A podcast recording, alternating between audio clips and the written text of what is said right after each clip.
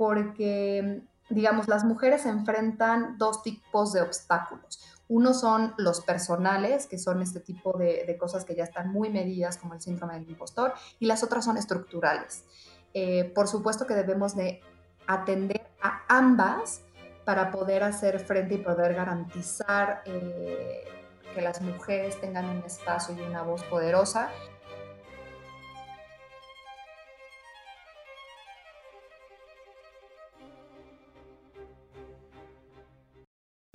Hola y bienvenidos. Soy Marcelo Torres Llamas y estás escuchando Mmm, eso es interesante, un podcast dedicado a conversar con personas construyendo una trayectoria sobre temas que se cruzan en la vida de todos, ya sea por medio de la experiencia o de la reflexión.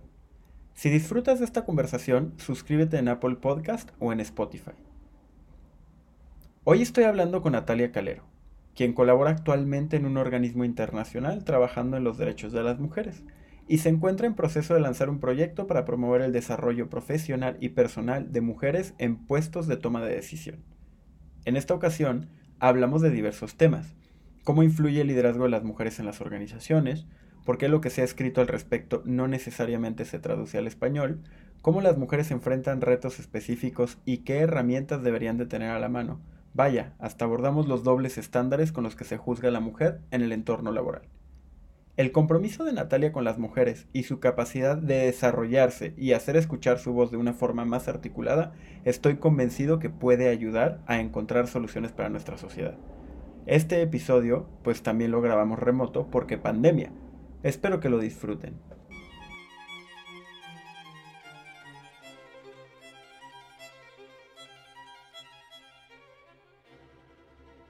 Encantada de estar aquí, feliz. Hoy estaba pensando justamente en cómo uno va caminando en, la vida y, estos caminos son sinuosos, son arriba, son abajo. Y mm, definitivamente me veo en 10 años diciendo que este fue uno de los primeros lugares donde pude hablar eh, de mi proyecto de una forma mucho más seria. Y eh, eh, habrá sido uno de los, a lo mejor no sé si el podcast más escuchado el tuyo, pero sí definitivamente también un punto importante dentro de explorar qué querías hacer y eso eh, me parece muy importante. Me encanta, muchas gracias. Qué padre, qué padre forma de empezar la, la reflexión. Bienvenida Natalia a este espacio virtual. eh, y pues empecemos por, yo creo que por lo que más nos va a permitir dar un contexto a la conversación para quien lo escuche. ¿Quién es Natalia Calero?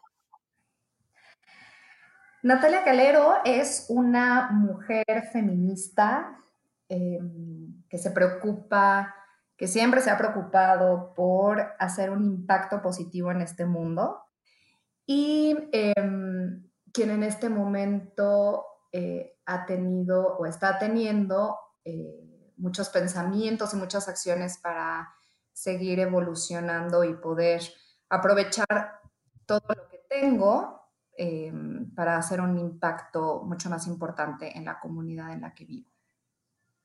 Padrísimo. ¿Y cómo, cómo es ese proceso? Platícanos un poco más de este proyecto que traes entre manos.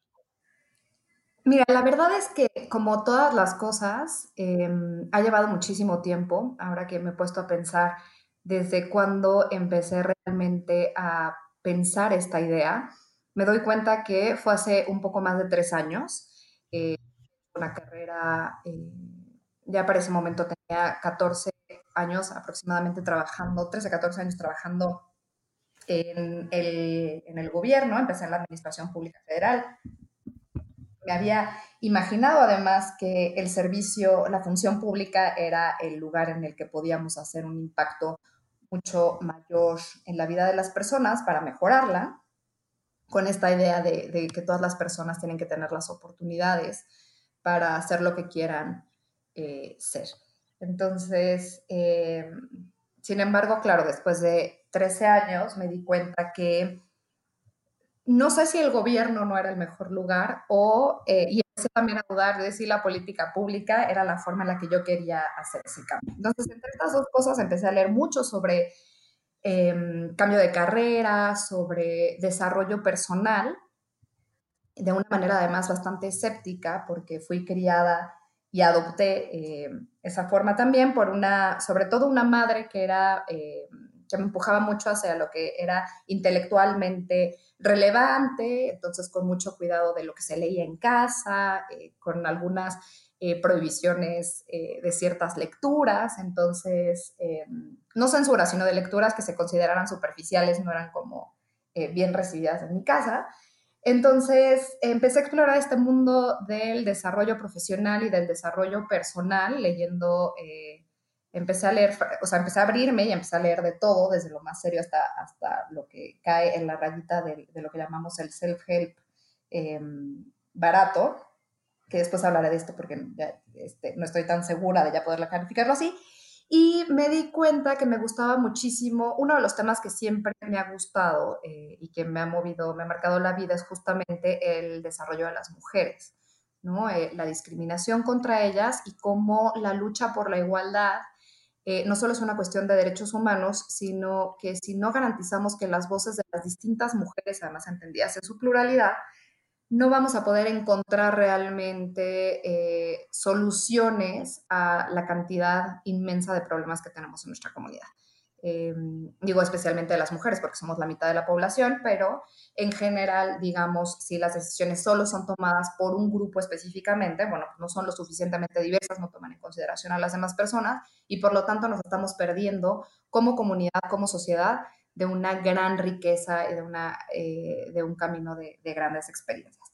Entonces, en ese sentido empecé a explorar y cuando una explora este tipo de cosas resulta un proceso, eh, claro que a la distancia lo puedes ver un poco más lineal, pero está lleno de, de baches, de topes, de preguntas pero resultó para mí ser muy interesante, primero porque la introspección es algo que, que, te da muchísima luz, que te, da, eh, que te ayuda a entender mejor por qué te gustan las cosas que te gustan y entender hacia dónde quisieras ir. Ahora, por supuesto que la vida pasa y se presentan oportunidades. Tomé una oportunidad de mm, entrar a un organismo internacional, también eh, trabajando justamente los derechos de las mujeres. Y eh, bueno, ha sido una experiencia extraordinaria para mí, pero además que me ha permitido eh, ya confirmar que definitivamente quiero hacer este proyecto, quiero dejar de un lado todos estos años que tengo trabajando en la política pública y me quiero enfocar específicamente en el desarrollo profesional y que por supuesto no puedes hablar de un desarrollo profesional si no va de la mano del desarrollo personal de mujeres en puestos o en cargos, eh, mandos medios y mandos superiores. Una de las cosas que más me gusta leer es justamente cómo eh, influye el liderazgo de las mujeres en la toma de decisiones y cómo justamente todo lo que se ha escrito sobre liderazgo, sobre negociación, sobre networking, eh, en, fin, sobre desarrollo profesional, ha sido escrito por hombres y muchas eh, de las cosas no tienen una perspectiva de género. Todas estas em, herramientas que, se les dan como si fueran, como si todas las personas fuéramos iguales, ¿no? Em, tienen un impacto diferenciado cuando las usan las mujeres y los hombres. En Estados Unidos, eh, sobre todo, pero digamos en, en, el habla inglesa hay mucha literatura al respecto, sin embargo en español hay poco eh, traducido y en general el desarrollo profesional eh, o todas eh, las lecturas y, em, digamos, todas las plataformas para el desarrollo profesional de las mujeres eh, suelen tener poca perspectiva de género, suelen tener poco estudio de cómo realmente estas herramientas impactan en las mujeres y si eso tiene o no, a su vez, un impacto en la toma de decisiones. Entonces, em, decidí em, profundizar eh, el estudio en estas materias y justamente lo que quiero es hacer es crear una plataforma para que las mujeres tengan acceso a estas herramientas y tomando, y eso también por supuesto me ha llevado a eh, entender mejor y por supuesto eh, con base en el patriarcado, con base en las normas sociales establecidas, cómo las mujeres tenemos o enfrentamos situaciones que no son evidentes para los hombres y que no enfrentan los hombres, como tiene que ver eh, cosas como inseguridad o, o, cuestiones que más allá de ser eh, algo de echarle ganas, es una cuestión que por supuesto ha sido socialmente construida y cómo podemos eh, tener herramientas para eh, superar eso. ¿Y por qué quiero hacer esto? Porque estoy convencida de que las voces de las mujeres en todos los espacios donde se desarrollen, no necesariamente los formales, la economía formal, las empresas y demás, sino todos los espacios en los que se desarrollen, en el momento en el que eh, se escuche su voz eh, de una manera mucho más articulada y mucho más poderosa, podemos definitivamente, eh, insisto, encontrar soluciones o abonar al menos a la discusión sobre soluciones posibles para nuestra sociedad. Me encanta. Y para entender un poco, tengo un par de preguntas de seguimiento. Una es la geografía, por donde a nivel geográfico planteas eh, echar a andar tu proyecto. Y la segunda, si pudieras ejemplificar un poco lo que hablas de negociación y networking, ¿cómo se verían estos ámbitos de la vida profesional con perspectiva de género? Creo que es un tema interesante y yo, hombre blanco, heterosexual, cis, cisgénero, definitivamente tengo que aprender a entender nuevas formas de, pues, de relacionarse con el ámbito profesional, aunque no soy el la audiencia meta de tu, de tu proyecto, me encantaría conocer y quien nos escucha que conozca un poco más. Claro. Em, mira, de la geografía, em, afortunadamente vivimos en, una época en la que, digamos, si, un negocio había estado pensado, estabas en México para México y lo que implicaba ir em, a nivel internacional podría resultar bastante difícil o caro.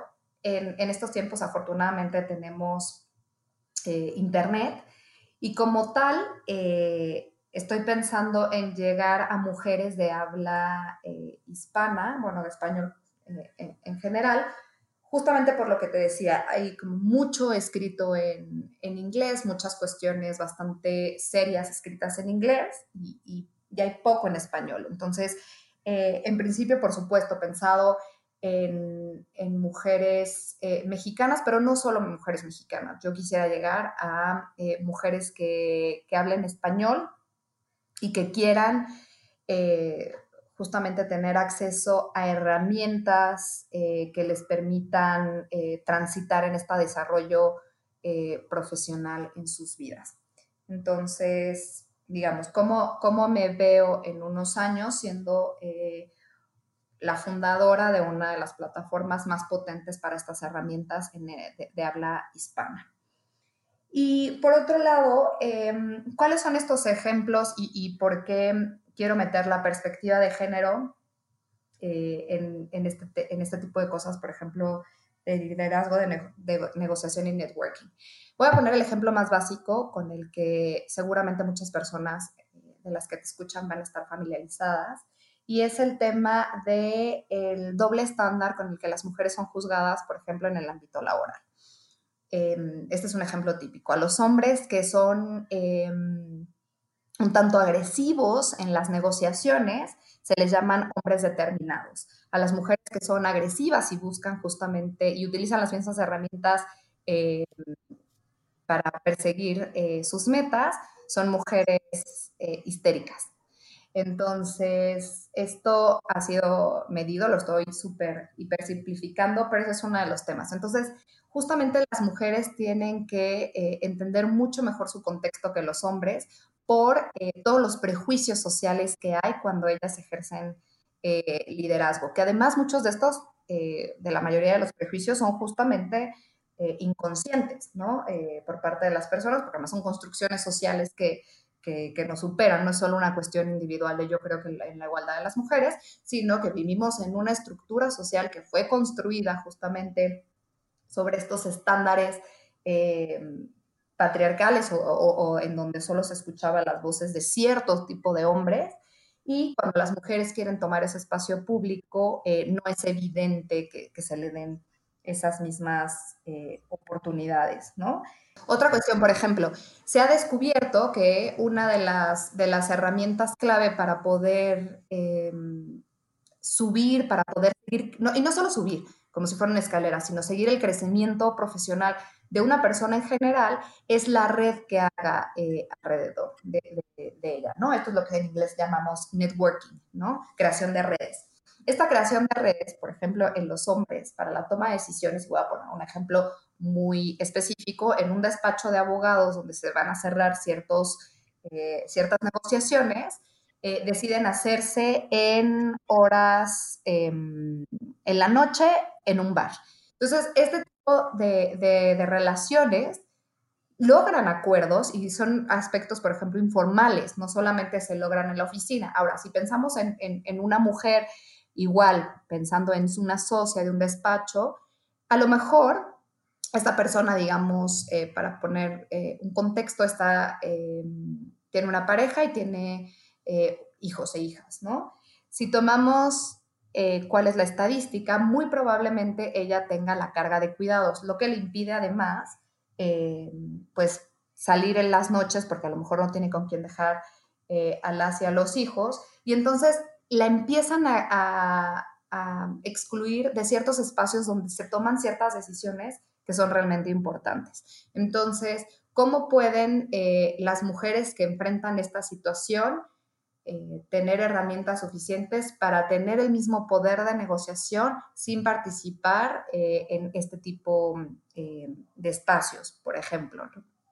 Otra, otra cosa que, que, está medida y está comprobada es que las mujeres sufrimos en mayor medida, por ejemplo, que los hombres, el síndrome del impostor. El síndrome del impostor es esta idea, es esta inseguridad eh, que, tienen las personas de creer que en algún momento las otras se van a dar cuenta de que no eres ni tan inteligente, ni tan lista, eh, ¿no? Y esto tiene que ver justamente con una educación eh, que, recibimos. Hay algunas teorías de justamente porque a las mujeres les va mejor en la escuela, porque seguimos mejor las reglas, porque socialmente se nos ha educado para ello. Entonces, cómo em, este tipo de, cosas, específicamente el síndrome del impostor, por ejemplo, eh, herramientas para superarlas, porque además es algo que tienes tan introyectado como mujer, y no estoy diciendo que no haya hombres que sufran síndrome del impostor, pero sí está demostrado que en una mayor medida eh, la, la padecen más mujeres que hombres. Entonces son herramientas específicas que, como ves, se mezclan mucho con el desarrollo personal, porque no hay forma de crecer en un área de, la vida tan importante como puede ser el desarrollo personal, sin eh, analizarte y sin entender cuáles son los obstáculos personales em, que, a los que haces frente. Porque, digamos, las mujeres enfrentan dos tipos de obstáculos. Uno son los personales, que son este tipo de, cosas que ya están muy medidas, como el síndrome del impostor, y las otras son estructurales.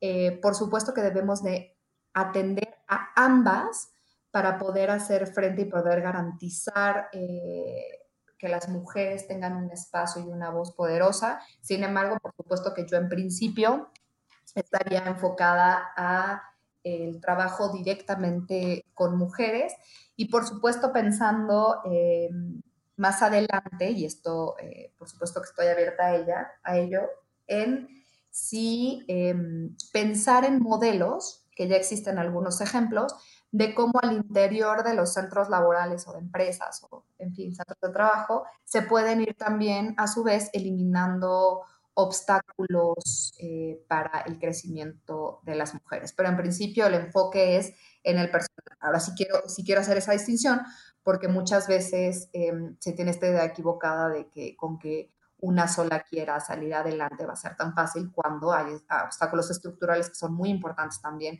que impiden el desarrollo eh, profesional de las mujeres. De acuerdo. Y un poco nos ayuda a retomar lo que dejaste sembrado al inicio, que es, por un lado, el desarrollo profesional y personal pues si no viene acompañado de una transformación de sistema, pone la obligación en quien de por sí ya tenía una desventaja, ¿no? Entonces, lo primero, pues ya, ya resolviste mi primera duda, que era si, si en algún punto pensabas también complementarlo. Y lo segundo es, ¿qué es desarrollo personal barato? E, ese es un prejuicio. es, un prejuicio. E, es un prejuicio mío que afortunadamente empecé a, desinstalar relativamente pronto. Eh, como te decía, crecí en un hogar en donde mi mamá, que era eh, quien ha más influido en mí, este, la persona que más ha influido en mí, sí decía que si teníamos tiempo para leer algo, pues eh, íbamos a leer algo de calidad. Esto es bastante subjetivo. O sea, en mi casa, digamos, mi mamá fue, eh, le encantaba el boom latinoamericano, entonces por supuesto que estaban todos los libros de los autores que ya conocemos. y, por, y, por, ejemplo, en mi casa sí estaban prohibidas absolutamente las revistas de moda, este, bueno, de chismes, esas ni siquiera se podía pensar en ellas. Este, literatura de desarrollo personal. Desarrollo personal estoy, o sea, estoy pensando, estoy hablando de Juan Salvador Gaviota, o sea, ni siquiera de los años 90 de Carlos Cuauhtémoc Sánchez, porque este, mis papás eh, ya eran de otra generación. Em, afortunadamente, una, eh, y lo recuerdo perfecto como uno de, los, de estos eh, rompimientos o breakthroughs que te pasan cuando eres relativamente joven, es que en algún momento hice un comentario bastante snob sobre esta literatura y una tía psicóloga me dijo que tú nunca sabes cómo un libro, una psicóloga, y además este, lectora de grandes clásicos, entonces para mí intelectualmente respetable, y me dijo que tú nunca sabes cómo un texto eh, puede marcar o puede conectar con alguien para, para, hacerle un cambio, ¿no? Y que pues francamente era bastante eh, snob de mi parte hacer ese comentario. Entonces empecé a pensar, dime. A ti que, ajá, perdón, nada más un paréntesis, y ahorita retomamos, no te quiero interrumpir de más. ¿Qué libro te ha generado ese efecto? ¿Qué libro o lectura te hizo, te hizo clic, aun cuando no esperabas que así fuese? Eh, no, no, no, no he leído. Te digo que todavía tengo algunos perfectos que superar. Los he superado, pero voy muy, muy, bien. Y ese, ese ha sido además algo que activamente hecho. Em, o aún si no fuera de literatura, de los términos que planteas, para quien nos esté escuchando, ¿qué libro te movió? ¿Qué libro te influyó? ¿Qué libro es de lo primero que viene a tu mente cuando estás en un estado de, pues, espíritu de transformación. Me, siento como cuando a Peña Nieto le preguntaron cuáles habían sido sus libros. Y ya tenía esa respuesta, porque el libro que me marcó fue Aventuras de Huckleberry Finn cuando era niña. Este, em, Excelente. Eh, eh, eso, eso de Huckleberry Finn sí, sí, sí fue, porque fue la primera vez que descubrí em, cómo hay sensaciones tan fuertes con, un libro y esta sensación de no querer dejar de, leerlo, eh, me pasó muy chica específicamente con, ese libro. Em, híjole, es que hay muchos, te diría que algunos consideran em, en la preparatoria, por ejemplo, muchos de los libros que, leí de Milan Kundera, hay gente que considera que es bastante eh, malo y te hace pensar bastante.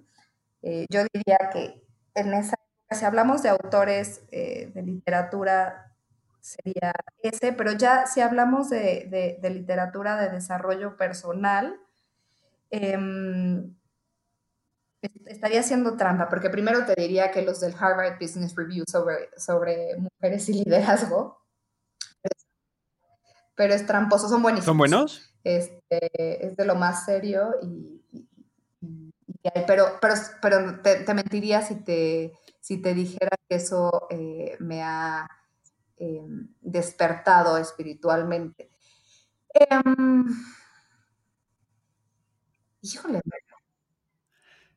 Bueno, no necesariamente, a lo mejor espiritualmente es una carga muy fuerte, pero ¿qué motivó? Tú decías, el paso por el puesto que actualmente ocupas te confirma que quieres evolucionar hacia esta nueva forma de ayudar e incidir en la vida de otros.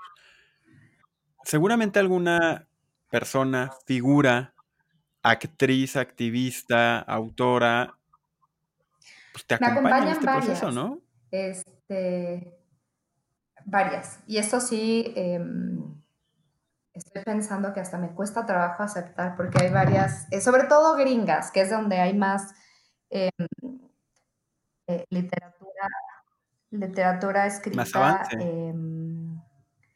al respecto. Justo estoy pensando en cuáles fueron los primeros no me acuerdo del nombre, lo cual es bastante injusto, pero empecé, cuando empecé estas lecturas, empecé con cambio de carrera.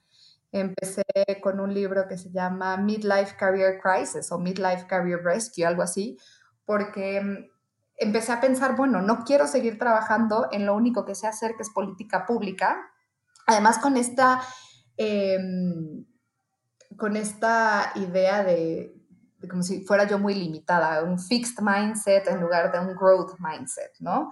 Este gran concepto de, de esta académica que se llama Dwork, que es justamente de principios de los años 2000, donde tienes esta idea de, o sea, si tienes una fixed mind, una, una mente fija de creer que eres lista y entonces no lo puedes trabajar este, y no puedes acrecentar versus un growth mindset que es como tú puedes lograr cualquier cosa, o sea, o muchas cosas, pero digamos, el, punto es seguir trabajando, seguir este, practicando y, practicando. Eso, eso, creo que fue eh, uno de, los primeros em, como despertares eh, que tuve. Eh, y de ahí empecé mm, a leer, hay, hay, una gringa que se llama Tara Moore, em, que habla justamente de, de Play Big, de, de, Juega en Grande, y me pareció bastante seria porque eh, había escrito un, un, un, artículo justo en uno de estos compendios de Harvard Business Review, y ella es la que empieza, eh, eh, a hablar de, todas las inseguridades que tenemos las, las mujeres. Después descubrí a una gringa muy chistosa, que esta no es académica en absoluto, pero que tiene un, negocio impresionante que se llama Rachel Hollis. Eh, y ella empieza justamente a explorar em, el liderazgo de las mujeres y el crecimiento, ella específicamente personal, aunque profesionalmente tiene, ha, ido construyendo un imperio, y cómo ella desde, desde además una cuestión cero académica, se empieza a preguntar cuáles son todos los obstáculos que ella ha tenido que hacer frente para poder crecer su negocio, ¿no? Eh, eso eh, me resultó muy interesante y entretenida.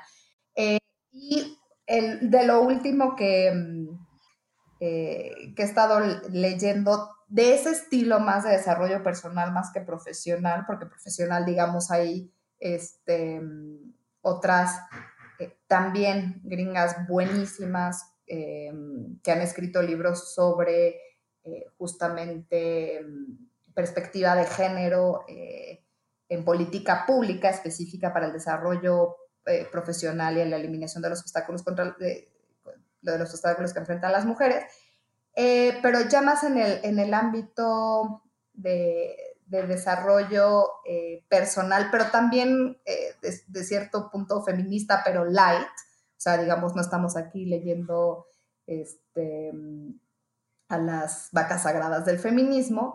Eh, hay una chica muy joven que se llama Mary Forleo, eh, que es también una de estas eh, mujeres que ha tenido un éxito en la construcción de su negocio.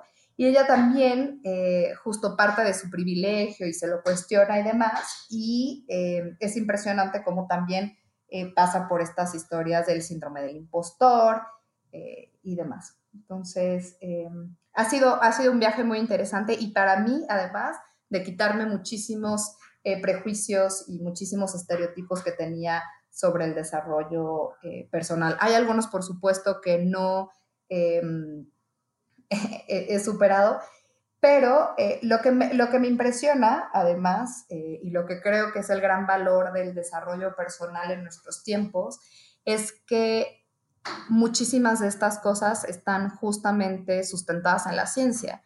Em, por ejemplo, em, hay toda esta corriente que surge también a finales de los años 90 sobre psicología eh, del pensamiento positivo, positive psychology, no, recuerdo cómo lo traducen al español, pero que es una, digamos, es una eh, rama bastante seria de la psicología, donde hay las universidades de la Ivy League tienen grandes eh, cursos y cómo justamente hay herramientas que no pensaríamos que intelectualmente tengan un gran impacto, pero que ya están probadas que sí, por ejemplo, como la meditación, ¿no?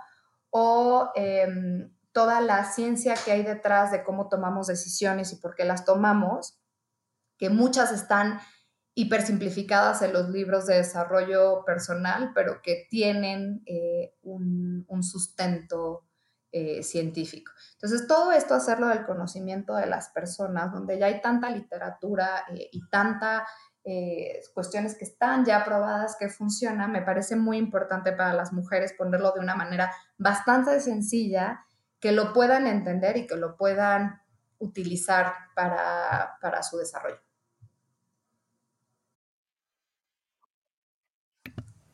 Con todo esto, uno sabe lo que sabe, pero como diría nuestro adorado Kevin Johansen, uno no sabe lo que no sabe. ¿Qué obstáculos, qué obstáculos crees que te vas a encontrar conforme avances en tu em, proyecto? Obstáculos de, digamos, obstáculos prácticos o, obstáculos eh, mucho más técnicos de nivel profundo. Eh, o ¿Qué obstáculo, cuál va a ser o por dónde crees que va a llegar el primer gran tour de force, el primer gran, pues ahora sí ah, que obstáculo al proyecto? Va a ser que el mercado, que el mercado decida no adoptarlo, que sea complicado llegar a construir un temario que realmente sirva, que el sistema empuje hacia atrás y, veas una cierta resistencia, que el patriarcado haga de las suyas. Ahora sí que Ah, tú, sabrás decirnos mejor. Bueno, el primero tiene que ver con, em, no sé si el primero, digamos, uno de los obstáculos que, eh, que visto, o sea, que he pensado que podrían pasar, porque digamos, en esta construcción de un proyecto donde estás pensando en cuál va a ser la misión, la visión, el target, etcétera, pues también tienes que ver los riesgos. Em, definitivamente creo que el tema de posicionar, no me preocupa el temario para nada, o sea, el temario ya está, lo estoy construyendo, hay muchísimo escrito, em, hay muchas otras cosas, además también, em, porque no es solo, yo no pretendo ser solo una recolectora de información previa, sí, por supuesto, eh, eh, recoger las mejores prácticas y lo ya probado, pero también pues, yo tengo una carrera de, de 17 años previa, que también me ha dado muy buena luz respecto de qué, ha funcionado y qué no funciona. Pero esa no sería una preocupación. Yo creo que una, uno de los retos es que las, eh, encontrar a las mujeres y segundo, que las mujeres decidan invertir en esto, o sea, invertir tiempo en, en el desarrollo profesional, que vean cuál eh, realmente qué es lo que ellas pueden obtener de esto y que estén dispuestas a invertir tiempo, eh, o sea, recursos en ello, tanto tiempo como dinero eh, en ello, y que sean, y darles también herramientas para que sean consistentes con ello. Estamos acostumbradas y cada vez más, yo no sé si por la tecnología, por el momento en el que nos tocó vivir, en que todo tiene que ser inmediato. Y entonces esta inmediatez nos hace perdernos en el, sea, por supuesto, yo quiero tomar este curso para obtener esto.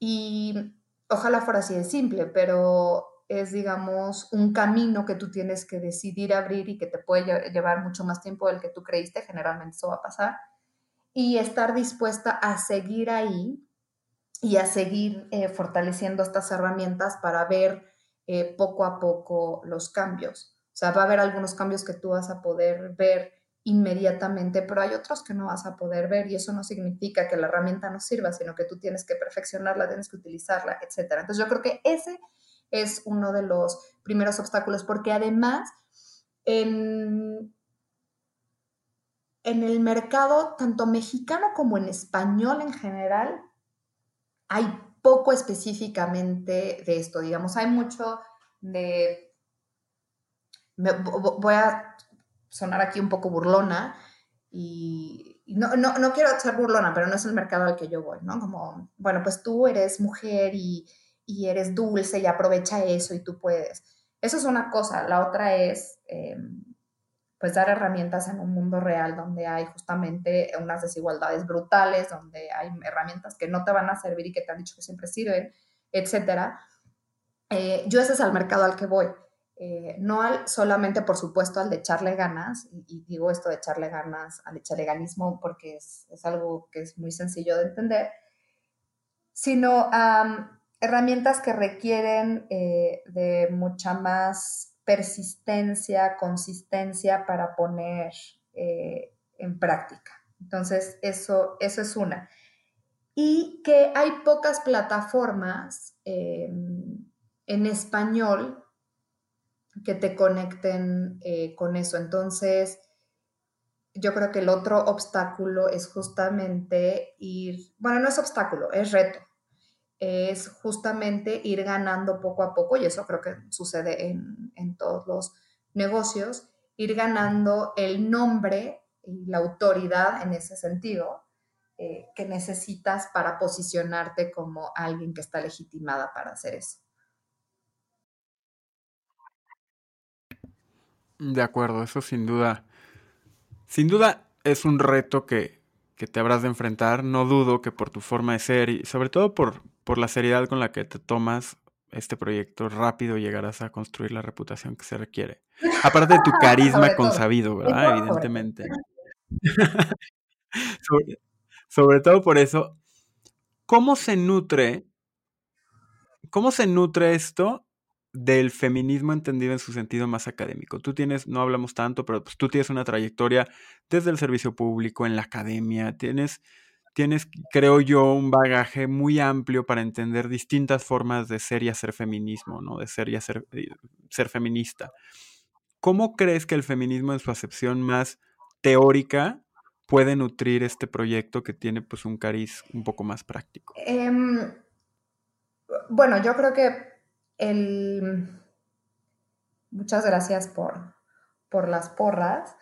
Em, a ver, creo que de la idea de la que parten absolutamente todos los feminismos, hay una realidad histórica de una desigualdad entre hombres y mujeres, en donde el sexo de una persona que además afortunadamente ya vemos que no es una cuestión binaria, pero que el sexo de una persona socialmente la determina em, a hacer ciertas cosas, a que se esperen de ella ciertas cosas, y no solo es a que se esperen de, de ella ciertas cosas, sino que pone obstáculos para que se puedan desarrollar plenamente estas personas.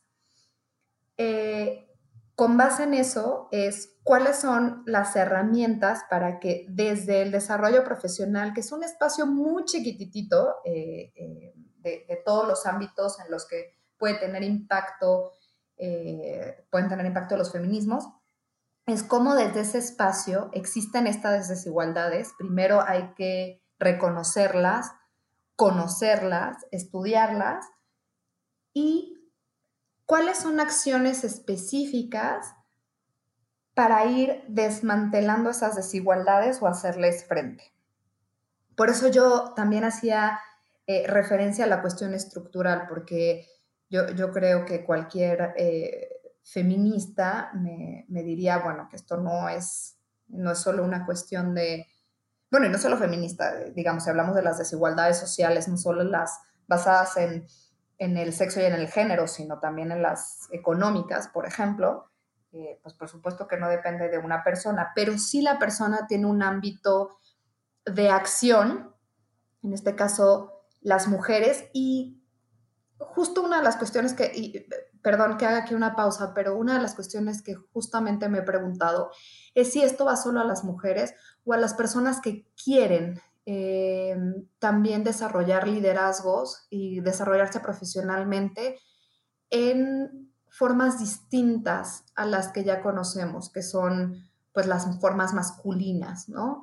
Eh, pienso en, en, hombres que, que, ejercen masculinidades positivas y pienso que también podría ser que este tipo de liderazgo, es decir, un liderazgo que es no violento, un liderazgo Em, que es mucho más abierto, un, puede interesar también, también a, hombres y no solo a mujeres. Dicho esto, eh, esas serían las partes del feminismo que, que yo eh, retomaría. Ahora bien, por supuesto que em, habrá feministas que, em, como, como, lo decías, y perdón que regrese, es yo, creo que hay muchas formas de ser feministas. O sea, no podemos hablar que la única forma de ser feminista es em, estar en la academia dura y pura, que es muy valioso, pero digamos, hay muchas formas de ser feminista y el feminismo también es una forma de ir despertando y de irse quitando todos los días prejuicios y estereotipos, ¿no? Justamente el creer que... Eh, solo hay una forma de ser feminista, me parece que eh, es un error que cometemos algunas, el, hablar de feminismo pop o si, por ejemplo, cuando las artistas y las grandes actrices nos hablan de las desigualdades, eh, tacharlas como eh, feminismo pop me, parece un tanto soberbio. Entonces, retomando tu pregunta, creo que justamente la raíz de, lo que busca combatir o de lo que busca eh, resaltar los feminismos, que son estas desigualdades y cómo visibilizarlas para poder encontrarle solución, creo que es justamente la raíz de lo que yo em, quiero hacer. Y al igual que los feminismos, creo que no, esto va a tener un impacto no solo en la vida de las mujeres, sino en la vida también eh, de los hombres y de cómo aprendemos a ejercer nuevas formas de liderazgo, nuevas formas de comunicación, nuevas formas de creación de, de redes que no están basadas en lo que conocemos, que no son violentas, que digamos son mucho más, mucho más democráticas, son mucho más incluyentes, eh, toman en consideración las diferencias pero siempre con esta idea de que las diferencias en los pensamientos en las personas no puede crear desigualdad.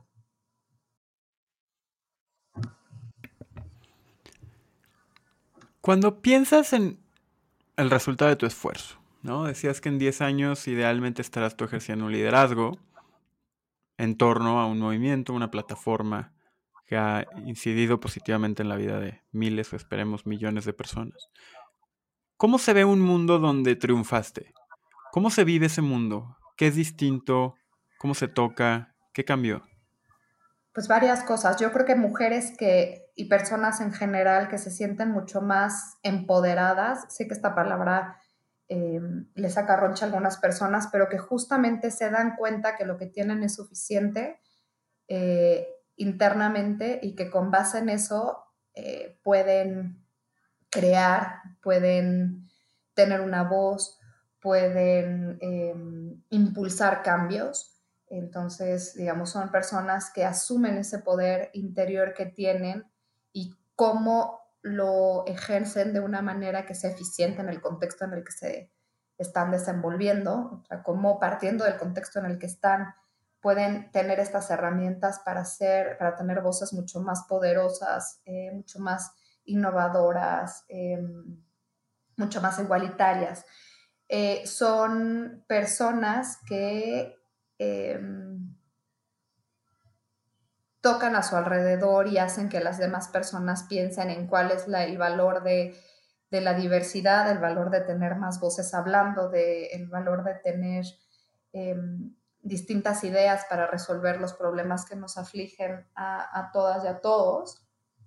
Y es, em, y digamos, son personas que a su vez ayudan, ayudan y ayudamos a las que están eh, menos favorecidas.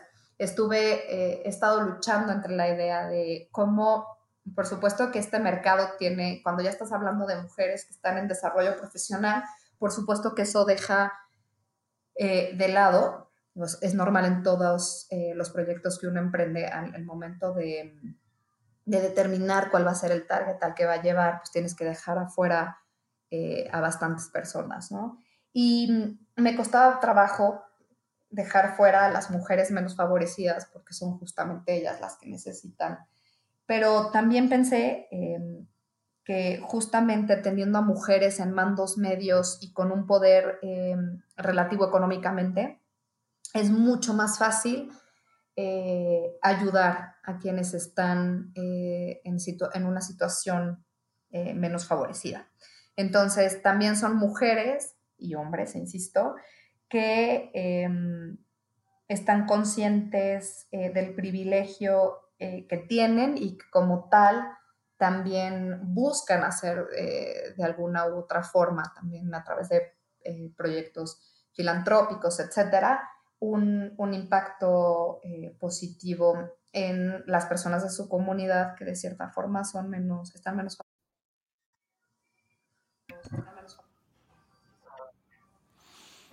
Bien, ahorita que hablabas de privilegio, es la verdad un privilegio haber podido platicar durante estos 45 minutos contigo. Para ir cerrando, ¿cuál es tu consejo para quien escuche esto en un mes, un año, dos años, cinco años, cuando tú ya seas más famosa que Oprah y escuchen tus, tus raíces?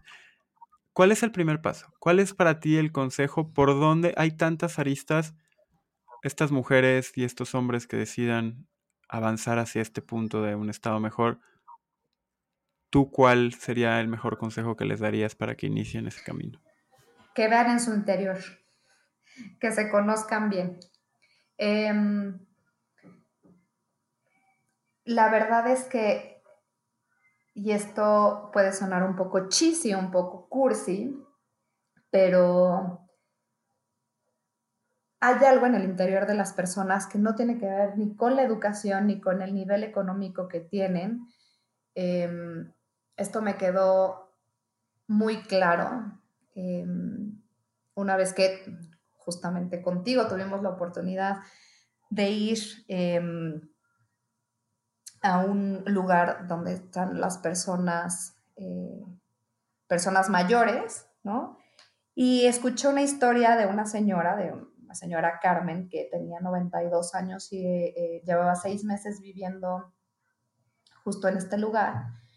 Y con un con un espíritu de agradecimiento en la vida y de, eso, sobre todo agradecimiento, porque a sus 92 años tenía seis meses viviendo ahí después de haber, de haber estado un año casi viviendo prácticamente en un parque. Dormía en un cuartito que le permitían dormir, pero vivía en el día. Y, es una, y era una persona cuando hablabas con ella, eh, con una resiliencia y con una Em, capacidad de ver, eh, de seguir adelante. Y esto no quiere decir que, digamos, esta persona no reconozca lo malo que ha vivido, sino una capacidad de seguir adelante a sus 92 años y después de unas circunstancias con un agradecimiento claro y, digamos, eh, reconociéndose como lo que es en la vida, que esa resiliencia, que no tiene que ver, ella me comentó que no había terminado tercero de primaria, o sea, no tiene que ver con que tenga o no herramientas intelectuales de carácter educativo, formal, que me hace pensar que si esa fuerza interior de las personas y con las herramientas em,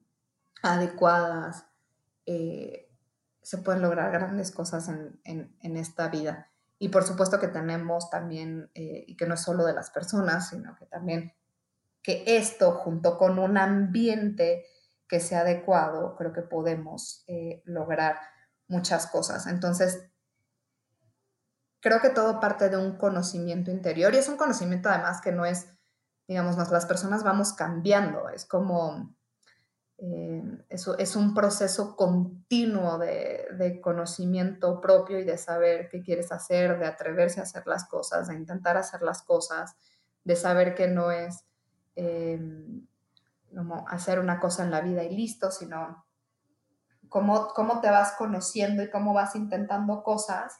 Entonces yo diría, porque muy probablemente todas las personas que nos escuchan ahorita son lo suficientemente privilegiadas para tener muchísimas, eh, muchísimos recursos de todo tipo y muchísimas herramientas. Entonces, la responsabilidad eh, de hacer uso de esas herramientas para poder hacer de esta una comunidad mejor, creo que es, eh, o sea, digamos, es una, es una llamada obligatoria.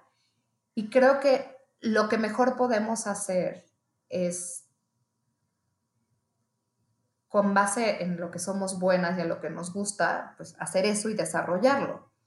Em, creo que justamente es, si tú te conoces y sabes para qué eres buena y, realmente puedes eh, practicar y, cultivar eh, justamente tus habilidades, tus capacidades y demás, es la mejor manera en la que puedes tener un impacto en esta comunidad. Y no te digo que todas las personas queremos, o sea, tenemos que tener este impulso de, em, no sé, acabar con la pobreza, pero definitivamente si no sé, voy a poner un ejemplo, si tú eres extraordinaria para la comunicación y tú logras a través de esta habilidad construir mensajes poderosos que puedan tener un impacto positivo en la gente del tipo, lo que sea que, que eso signifique específicamente en el ámbito, creo que eso es lo que mejor podemos hacer.